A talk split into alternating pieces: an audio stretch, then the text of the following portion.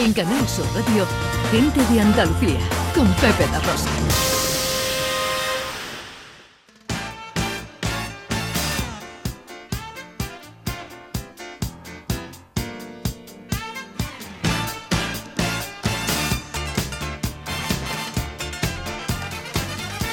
Llega el tiempo de nuestra gente accesible con Beatriz García Reyes, consultora de accesibilidad en One Consultores, que hoy nos trae un proyecto eh, muy especial. Minifan Kids, el primer software de estimulación infantil en habla hispana a través de la realidad virtual. Minifan Kids está hecho en Andalucía y hoy vamos a saber un poquito más de todo esto.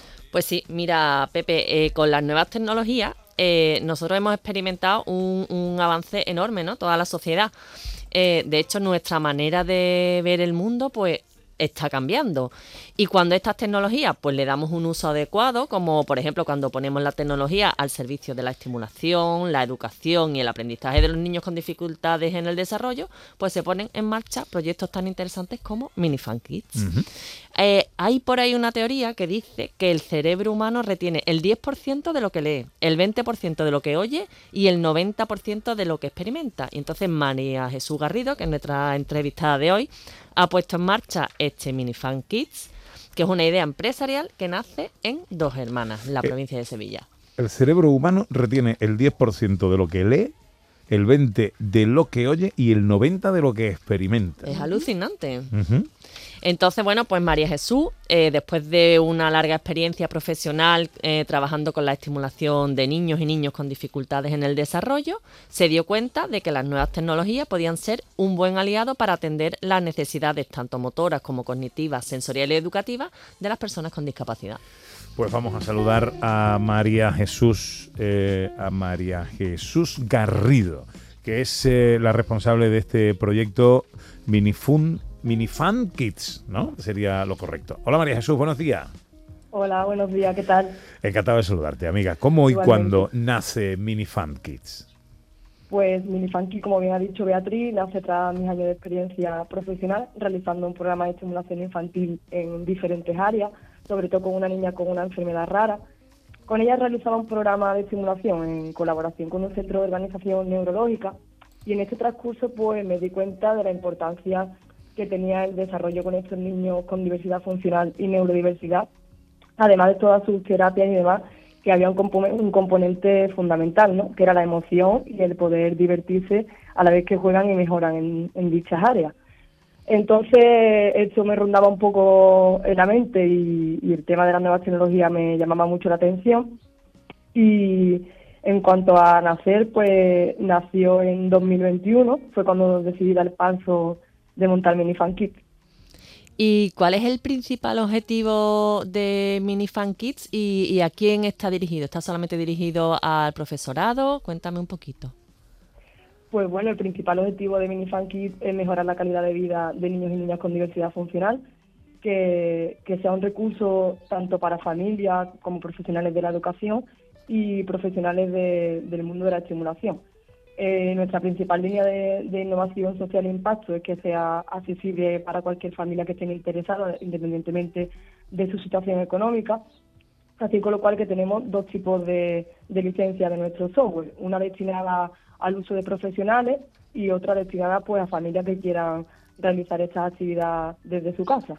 Como he dicho, sobre todo anteriormente, es destinada a personas con diversidad funcional o neurodiversidad y otras familias que solo quieran estimular esas áreas en sus niños que no tengan ningún tipo de dificultad. ¿Qué beneficios, María Jesús, tiene la realidad virtual en la educación de, niños con necesidades específicas?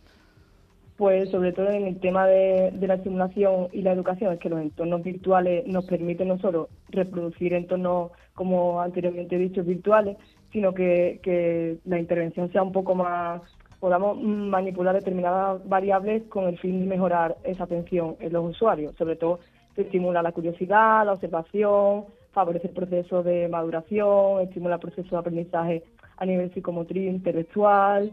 Eh, el aprendizaje es muy activo porque el niño está en todo momento el principal foco de, de, esta actividad es el niño, se centra en el niño, no en los contenidos, adapta el ritmo de aprendizaje de cada niño, no en, la edad cronológica, ¿no? porque al final lo importante es en el, el momento madurativo que está el niño.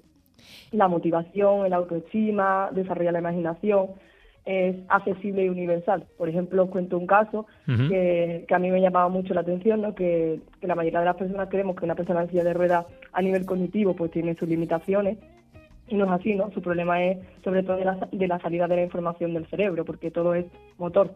Entonces me inquietaba mucho que, que un niño con parálisis cerebral, por ejemplo, no pudiese coger un lápiz, pero sí con la realidad virtual puede adquirir cualquier tipo de, de conocimiento. Ay, qué bueno. Eh, María Jesús, habéis diseñado también la aplicación La Jungla del Monodón. Eh, cuéntale un poquito a los... Yo la he probado, a mí me ha encantado. ¿Ah, sí, sí, vino un día María Jesús y me la enseñó y me encantó. Cuenta un poquito en qué consiste. Vale, pues eh, la jungla del monodón consta de, de, cinco escenarios diferentes, mediante los cuales vamos a estimular la interacción y el aprendizaje. Eh, el entorno es una selva.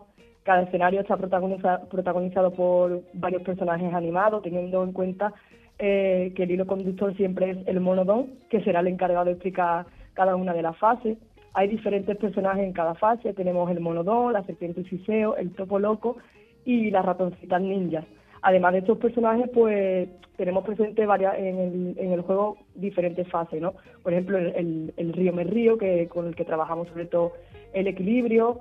Eh, también hay un juego que es de lanzar cocos, que es lo que trabajamos sobre todo en la fuerza, el tiempo fuera, la paciencia.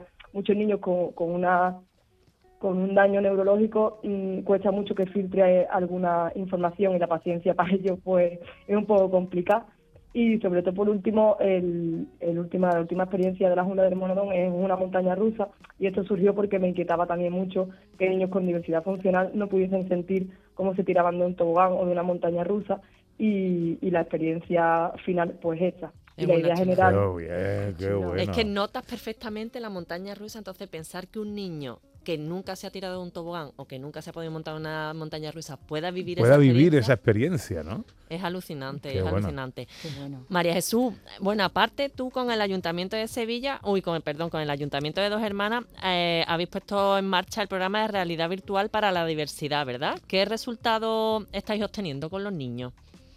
Pues sí, ahora mismo estamos trabajando con el Ayuntamiento de Dos Hermanas en dos líneas, una con la Consejería de Bienestar Social con el programa de realidad virtual, como tú bien has dicho.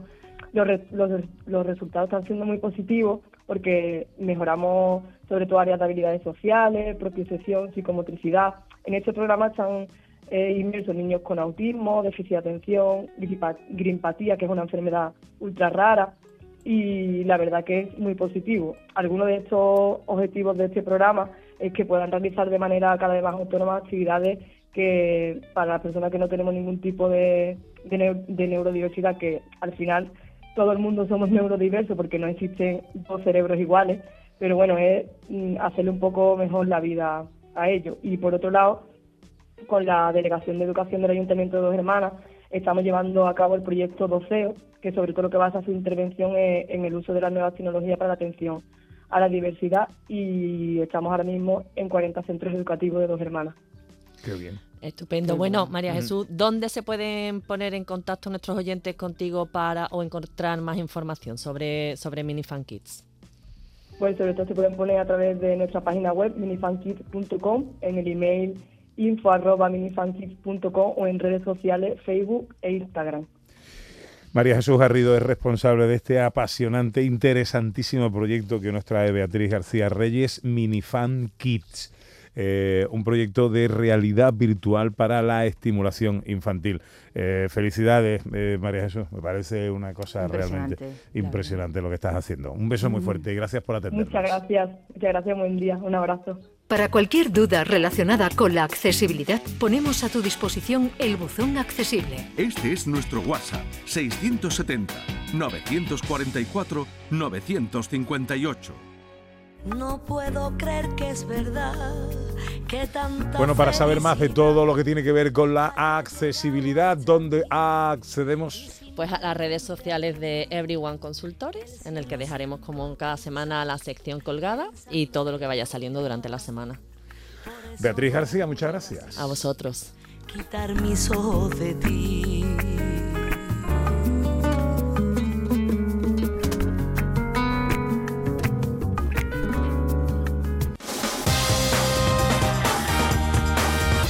En Canal Sur Radio, Gente de Andalucía, con Pepe da Rosa.